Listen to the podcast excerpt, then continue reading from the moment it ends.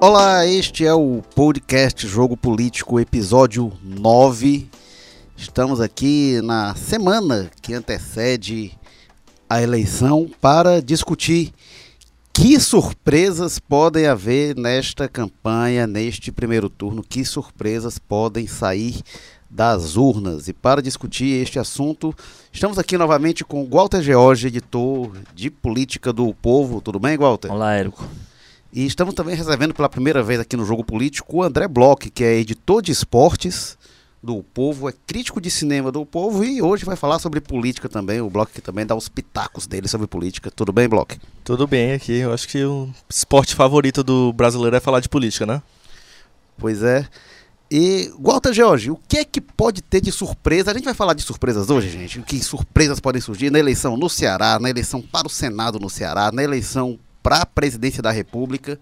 Walter Jorge, que surpresa você acha que pode estar se desenhando aí no horizonte neste primeiro turno? Bom, eu viria eu viria como surpresa alguns aspectos aí. Uma surpresa para mim seria se houvesse segundo turno no Ceará, por exemplo. Uma surpresa impressionante, eu diria, por não apenas por pesquisa, né? Pelo que a gente vê acontecendo na, no processo eleitoral. Então, seria uma surpresa que me.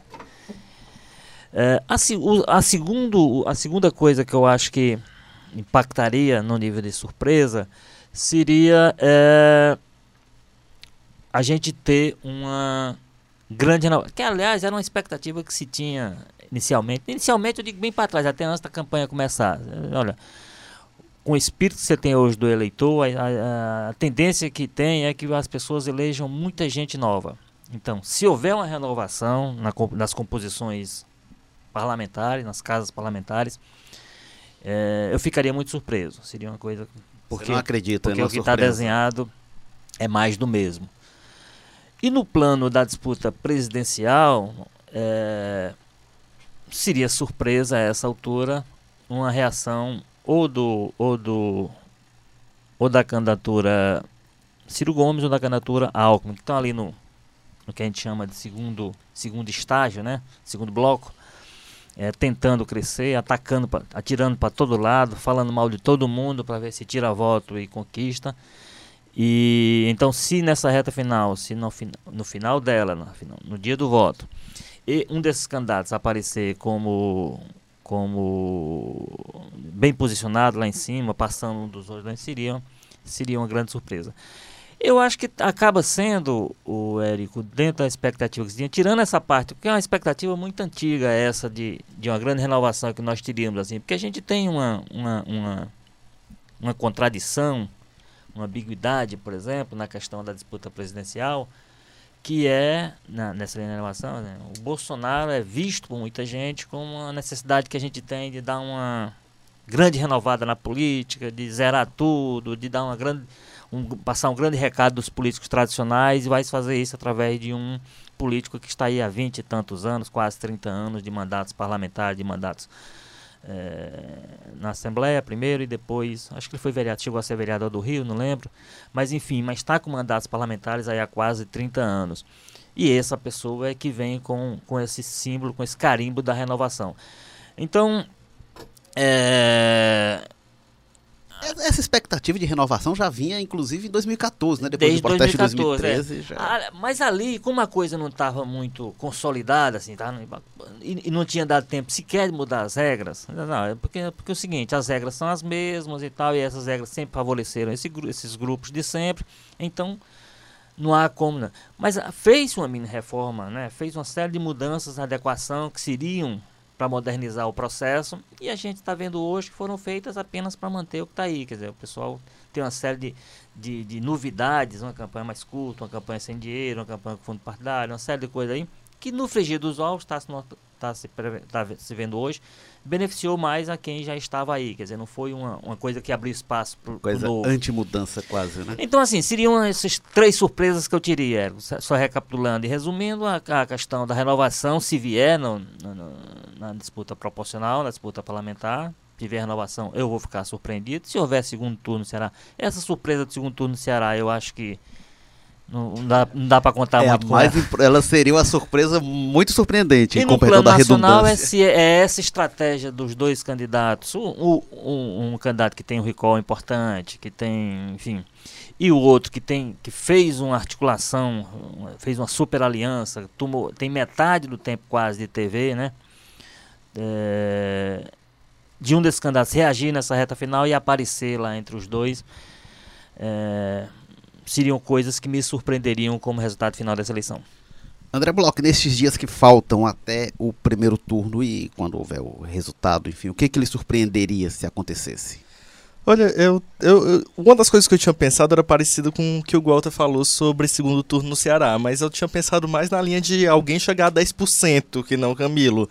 Porque segundo turno eu acho que teria que ser um hecatombe se o Camilo fosse filmado Aliás, fazendo um Blo- crime. Aliás, Bloco, essa história de alguém chegar a 10%, ao que consta, é uma das apostas que se faz hoje lá na Praça do Ferreira, né? Tem aquela, aquele núcleo de aposta. Tem gente apostando se o general chega aos dois dígitos, quer dizer, é o máximo que se consegue imaginar como subida dele é ele É a- chegar é a aos dois emoção que está posta hoje né, na eleição do Ceará. Eu acho E que eu é o acho que quem apostou vai perder.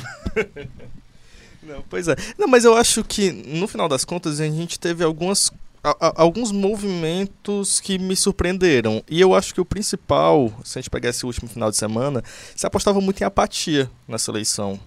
É, ah, o brasileiro cansado e tal. E teve muita apatia até determinado momento. E, as- e essas coisas têm tido uma onda um pouco diferente. Um pouco, assim, acaba que é, nessa tentativa de quebra de polarização, PT e PSDB no, num plano nacional, se acirrou muito mais, porque, enfim, surgiu uma figura, essa figura do novo, e eu acho que existe algo de novo no Bolsonaro, porque, em geral, quando se alça alguém a candidato a presidente, é porque ele tem, no mínimo, uma atuação relevante, enquanto a, a atuação parlamentar do, do, do Bolsonaro é completamente relevante. Então, assim, é muito mais show pra mídia do que, enfim, atuação. É, num plano nacional, ainda sobre o Bolsonaro, existe uma surpresa que até se desenha minimamente, mas eu acho improvável, ainda bem, que seria um primeiro turno. Isso seria terminar um primeiro turno.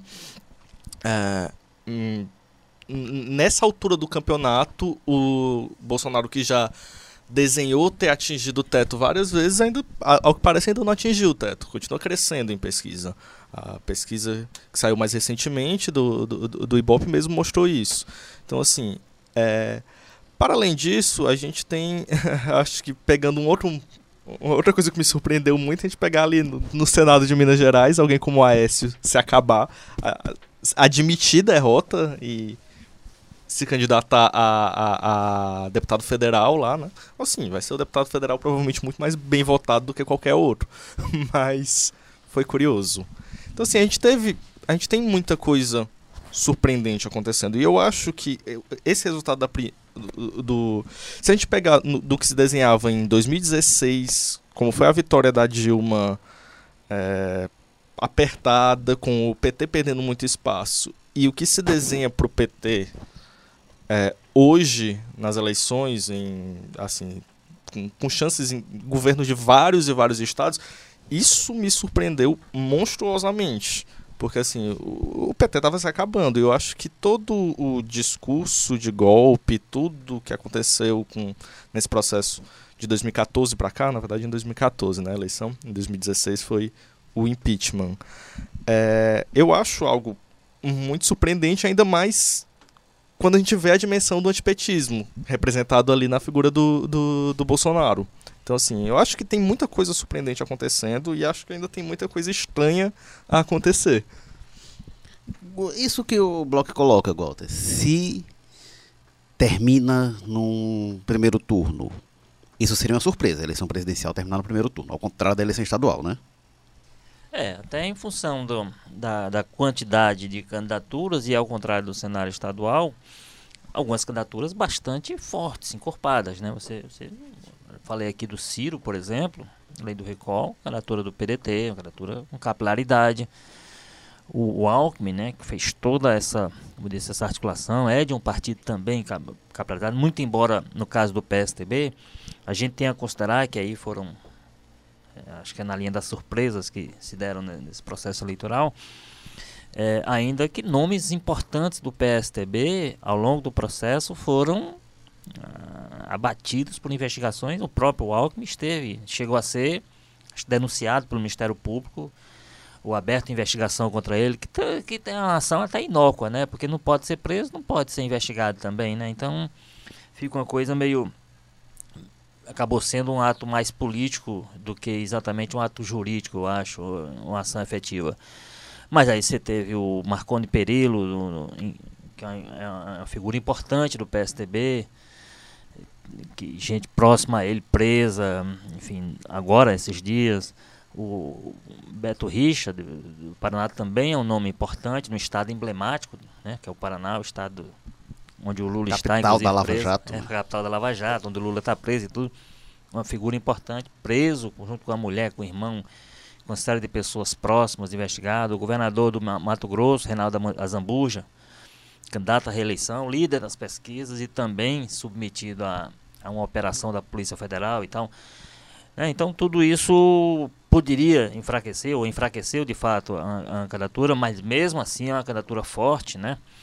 Aí você tem a Marina, que também, apesar do, do, do desempenho pífio que está tendo, mas era um nome que entrou na campanha. Então, com tudo isso aí, você imaginar que haveria um, uma, uma, decisão em primeiro turno era uma coisa de fato nesse, nesse momento pode-se pode -se entender como uma coisa, caso aconteça, surpreendente. Agora, e a possibilidade de acontecer é real, né? Pois é, a surpresa. Mesmo sendo difícil. A surpresa já teria sido maior. Se, já, já, já seria um cenário. Já foi um cenário mais improvável, né? Esse de definição. Exatamente, é, é. Hoje é uma surpresa menor, continua sendo surpresa, mas é uma surpresa menor.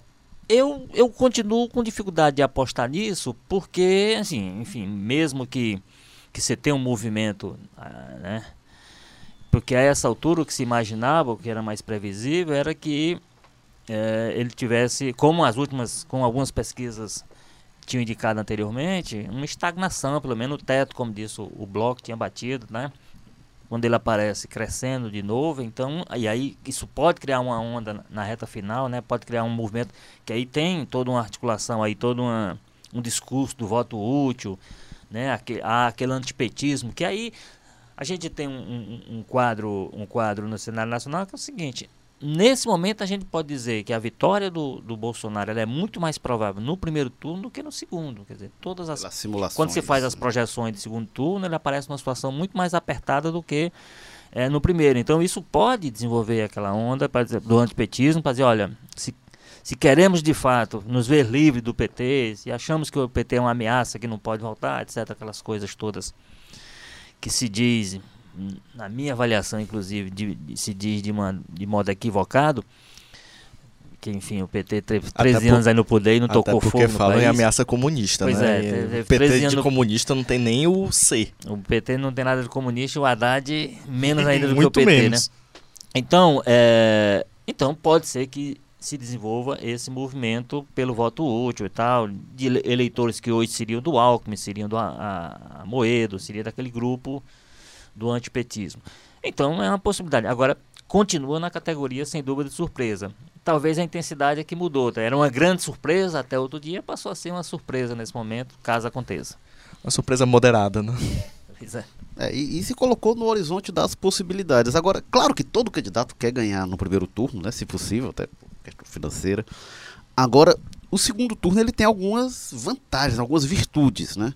Uma delas é possibilitar o candidato a regimentar um, um, uma maioria e o candidato que vence no segundo turno ele tem a possibilidade de agregar algumas forças para não ser, porque de repente, se o Bolsonaro ou qualquer outro, se o Haddad vence com 50% dos votos mais um, com o nível de acirramento que tem hoje, da mobilização que a gente viu, anti-Bolsonaro de um lado e pró-Bolsonaro é. do outro, ah, e, e aí é, cenário apocalíptico. É, e uma, e uma vitória no primeiro turno, se acontecer hoje, certamente vai ser nessa linha da, da metade mais uma mais porcaria, um. né? Mais, mais um pouco. Então vai ter esse clima, sem dúvida, de.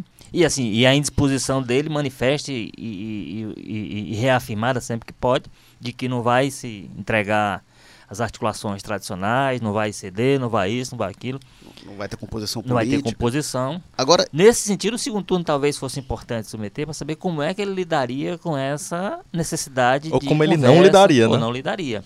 E Agora, o preço que ele poderia pagar. esse tipo de coisa, o segundo turno não garante isso, né? Em 2014 a gente viu que a, a Dilma foi pro segundo turno na frente e venceu com 50% mais alguma coisinha, 51, 52% dos, dos votos.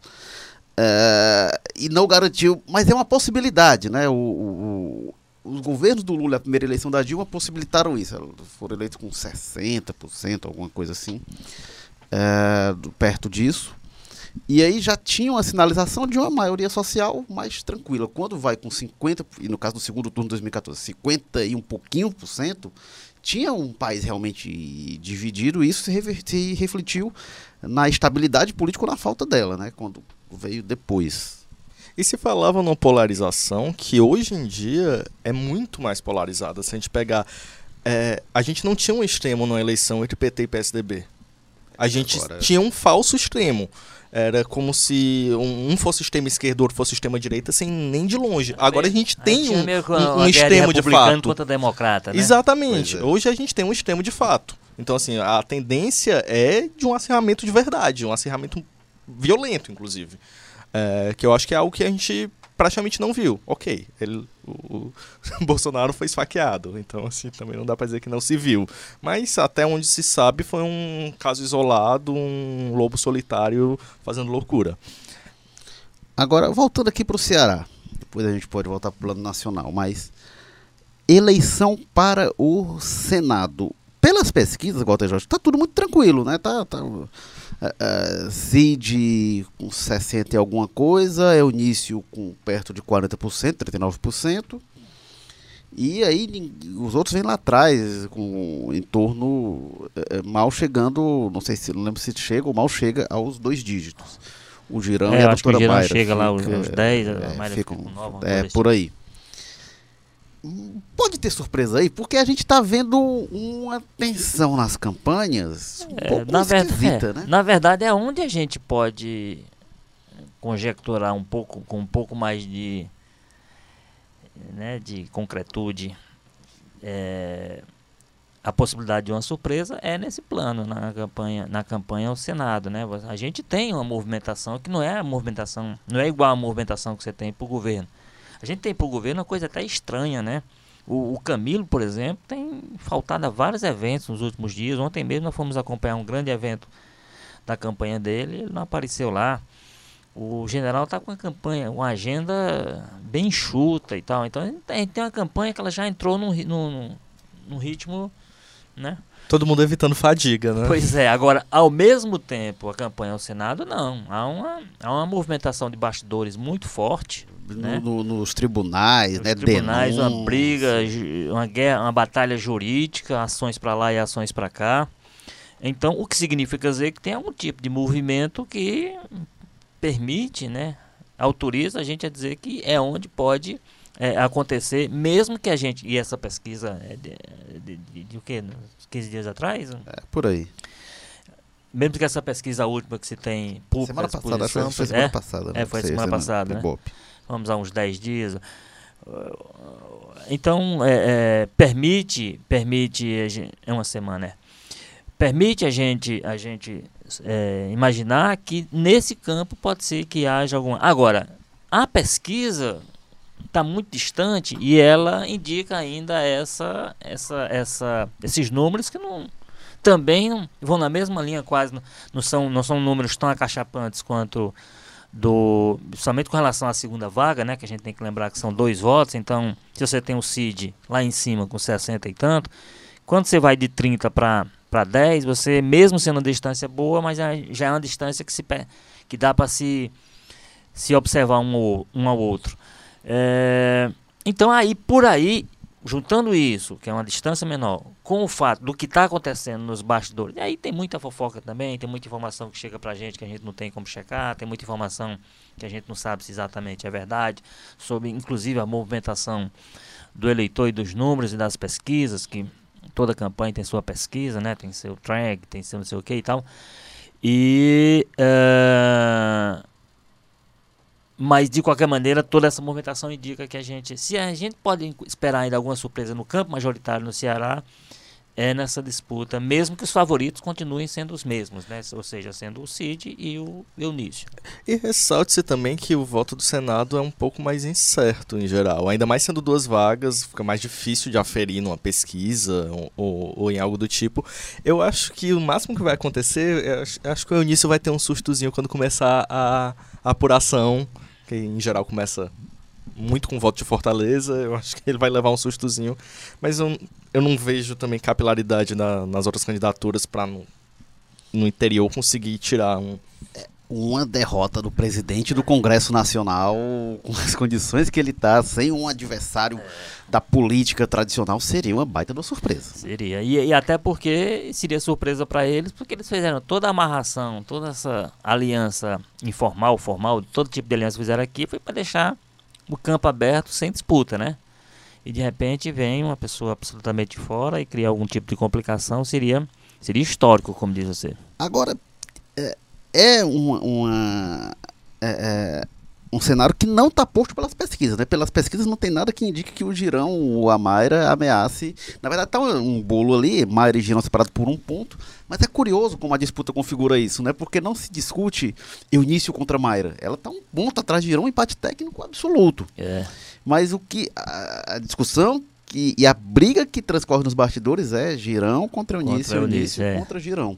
Tem esse aspecto que o, Bloco salientou, pesquisa para o Senado costuma ser a pesquisa que mais erra. Por, por, por, várias coisas, né? Essa coisa que é uma pesquisa meio confusa, até para o eleitor, né? São dois votos, né? Eu acho que na hora tem gente que nem lembra que é dois votos, aí aparece um. Ah, não, muita gente, eu não sei se é a maioria, mas muita gente realmente não. não alguns não lembram, outros não sabem, né?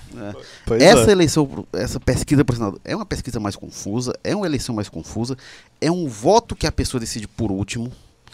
Porque o deputado às vezes tem a proximidade ali, não, é o deputado é, é, é, é ali que tem uma relação, que é próximo do município. Deputado do bairro, do, bairro, do município, da causa. E aí o candidato a governador, a presidente, tem uma questão maior. E o Senado não é nem uma coisa nem outra, né? E ele acaba não tendo esse vínculo tão próximo. É, são poucos candidatos também. Então, é um voto que é decidido mais tarde. O eleitor muitas vezes não entende, assim como acontece com o deputado, não entende muito bem o que, que o senador faz. E quando entende, perde um pouco de interesse, porque aí percebe que o, o, sujeito vai ser um entre 81, que não vai ter. Então não é uma eleição que empolgue. Então é, costuma ser o voto que mais surpreende. Eu lembro, 2010, no dia da eleição, o Tasso chegou na frente. O Tasso chegou na frente de Eunício Pimentel e perde. Tinha um movimento já de crescimento dos dois, tinha um indicativo que o Tasso podia perder, mas ele chegou na frente é, em 2006 chegaram rigorosamente empatados. Foi a campanha toda Moroni na frente. Chega no dia da eleição empatados, e aí tinha um movimento do Inácio de crescimento, e o Inácio ganhou até com alguma tranquilidade. Então a gente já viu muita surpresa. Pelo Brasil afora também. A última vez que o Suplicy venceu em São Paulo, acho que era contra o Dornelles que ele, que ele concorria. E as pesquisas davam vantagem muito grande, ele acabou ganhando, mas foi muito mais apertado do que se pronunciava. Mesmo em 2014 aqui no Ceará, as pesquisas apontavam a vantagem do Tasso sobre o Mauro Filho muito maior do que se mostrou nas urnas. Então, as pesquisas para o Senado, elas são pesquisas de um cenário mais sinuoso que as pessoas não estão muito decididas de antemão. Então, por isso até pode ter é, realmente algo de diferente, mas seria uma surpresa. O Eunício é. O, Cid é franco favorito. E o, o Eunício vem. É, é, é o favorito para a segunda vaga, né? Qualquer outra coisa diferente disso seria bem estranho.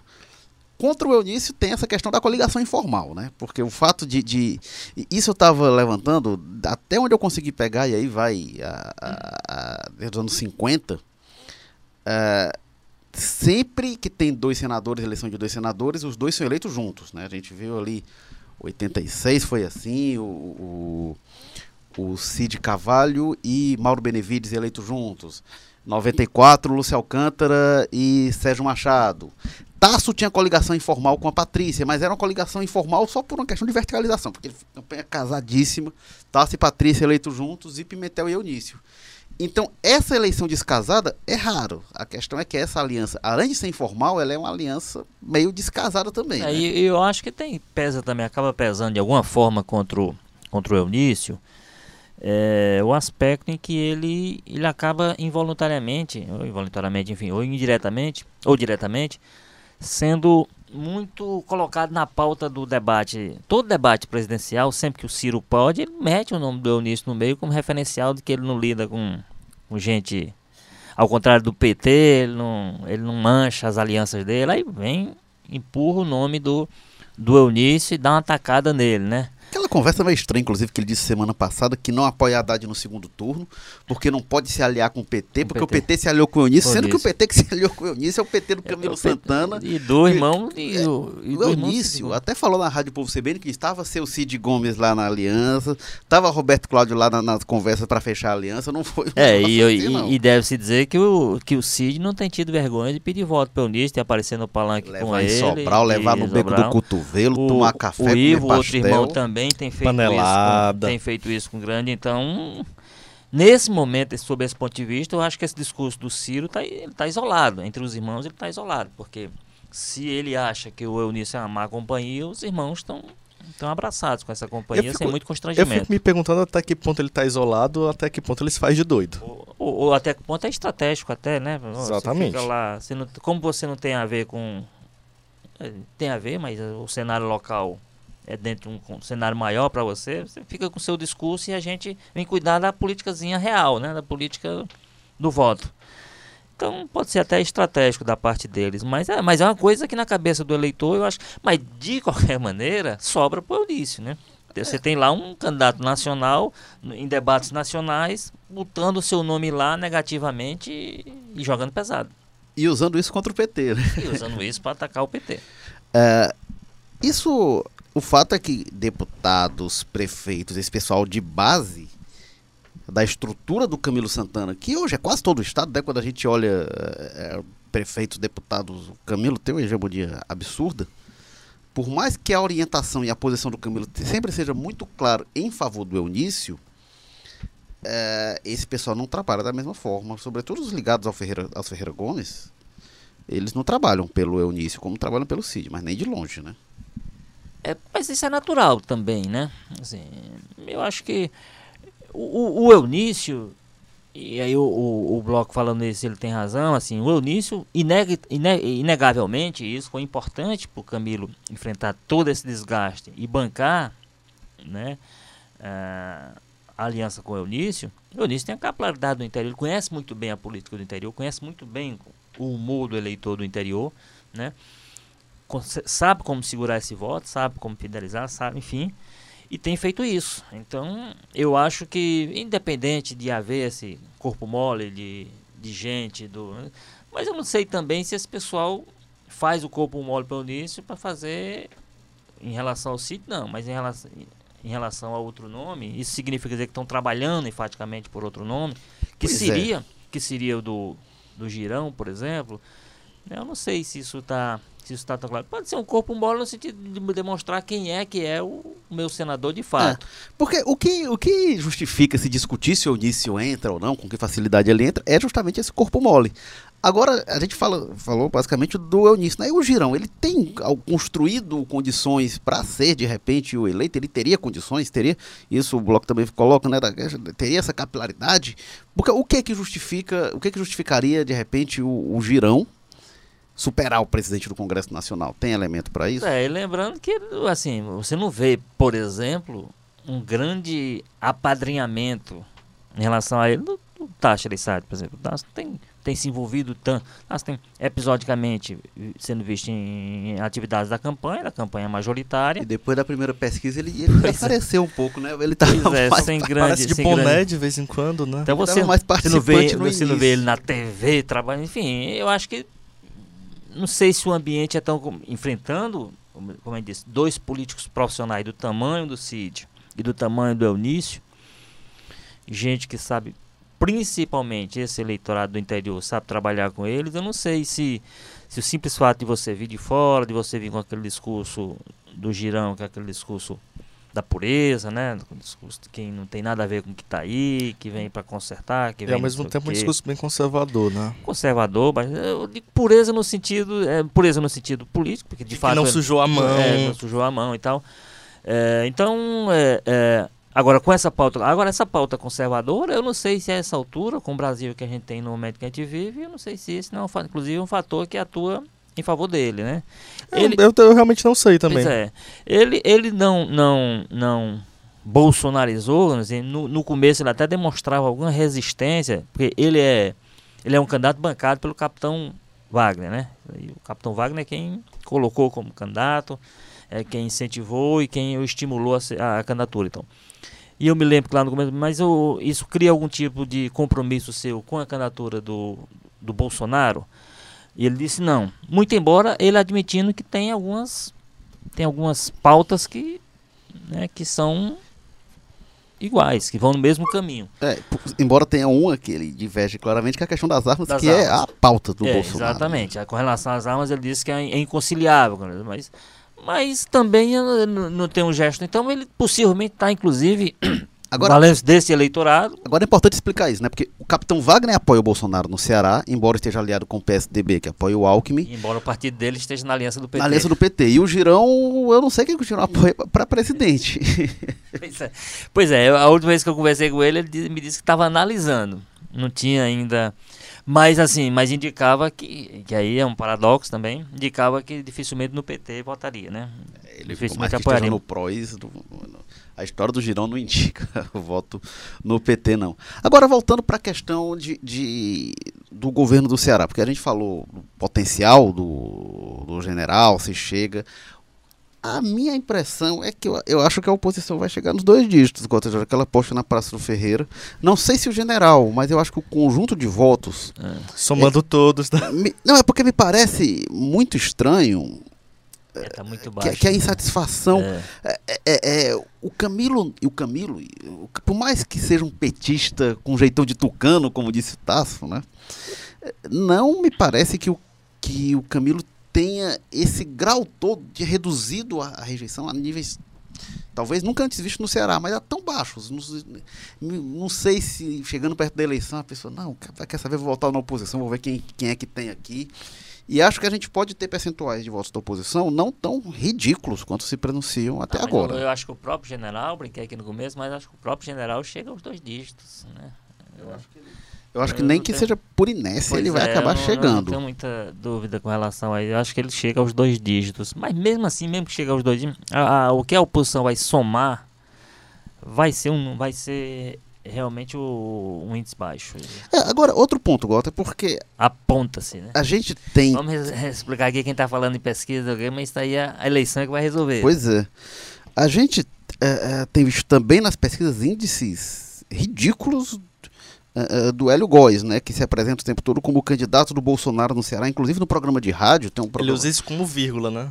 Não, tem um programa do, de rádio dele que eu ouvi, que ele não fala nem o número, número dele, ele fala o número e diz o candidato do Bolsonaro, não diz nem quem ele é.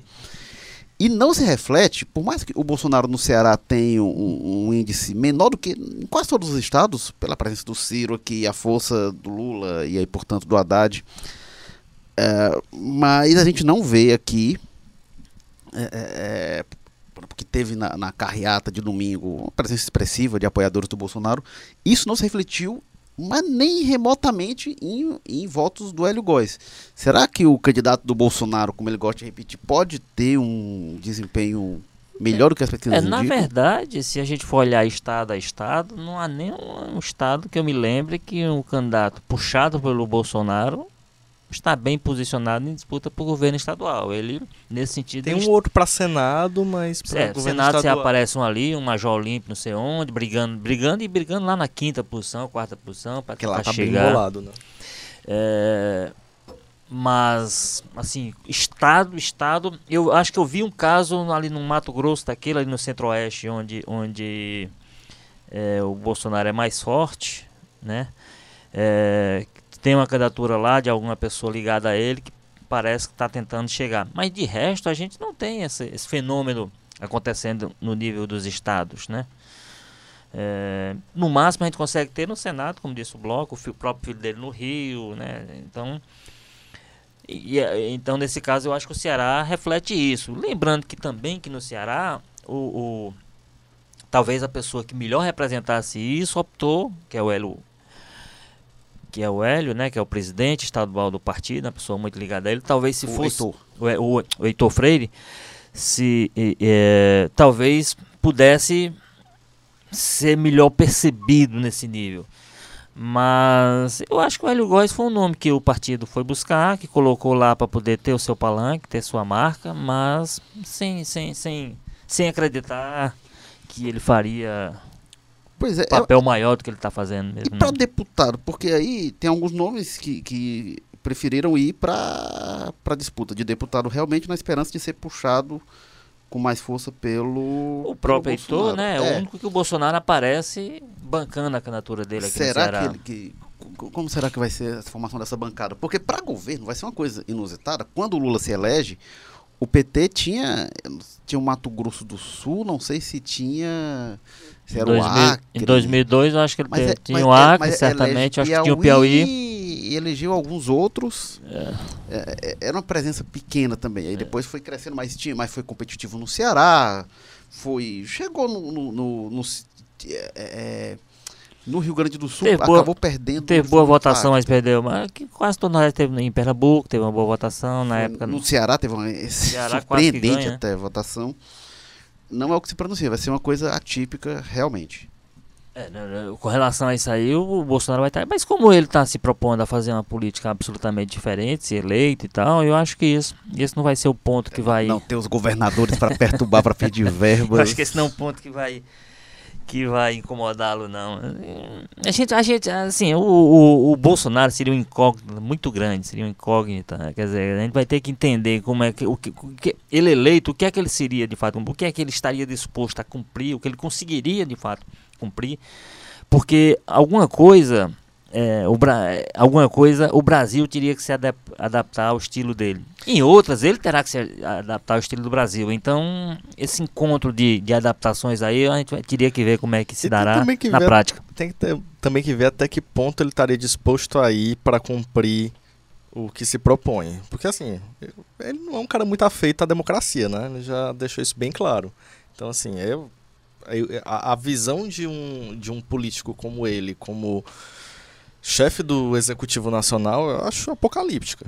Assim, porque realmente é um cara que é, não fez nada para apaziguar esse acirramento que tá o país. Na verdade, ele joga Fez, álcool fez em pra cima. tocar mais fogo. Tanto Exatamente. ele quanto os filhos e os aliados mais próximos É. não deram nem um passo dele. Então, assim, o, o, o Alckmin até tinha comentado que aquela declaração dele sobre não aceitar uma derrota é, é uma derrota, é uma é, é, é uma declaração de menino. Então, assim, de menino, de menino mimado. E, assim, é assustador. Alguém. hum, a- a- alguém com esse, com esse nível de, de irresponsabilidade. É, eles levam isso para a campanha. Agora, para governar, para conseguir governar, se conseguir governar, vai ter de fazer gesto de pacificação realmente que não se mostrou até hoje uma aptidão do Bolsonaro. Ou uma disposição mínima. Bolsonaro. Pois é. Bom, este é o podcast Jogo Político, episódio 9, que na verdade é o décimo episódio, porque teve episódio zero, que você encontra em todas as plataformas de podcast, você escuta lá, desde o zero até o 9. E na semana que vem a gente volta com o resultado do primeiro turno, saber o que que deu, o que que a gente projetou certo, o que que a gente se surpreendeu de fato. Será que tem alguma surpresa que irá nos surpreender com o Fernando Pleonasmo, mas que não tenha passado aqui pela conversa, a gente vê na semana que vem. Obrigado, André Bloch, editor de esportes, crítico de cinema do O Povo. Obrigado, foi um prazer. Obrigado mais uma vez, Walter Jorge. Semana que vem estamos aqui de volta. Até a próxima com, com o resultado. Bom, e tivemos o jogo político de apoio técnico de Kleber Galvão, edição e produção Nicole Vieira, coordenação de produção Marcelo Gomes, publicação João Vitor Duma, estratégia digital David Varelo, editor-chefe do jogo político Tadeu Braga, a pessoa que faz isso aqui tudo acontecer, editor de política Walter George, diretor executivo de redação Ana Nadaf, diretor-geral de jornalismo Arlen Medina Neri. Obrigado, escute sempre o Jogo Político em todos os agregadores de podcast e também no blog de política do povo. Até a próxima.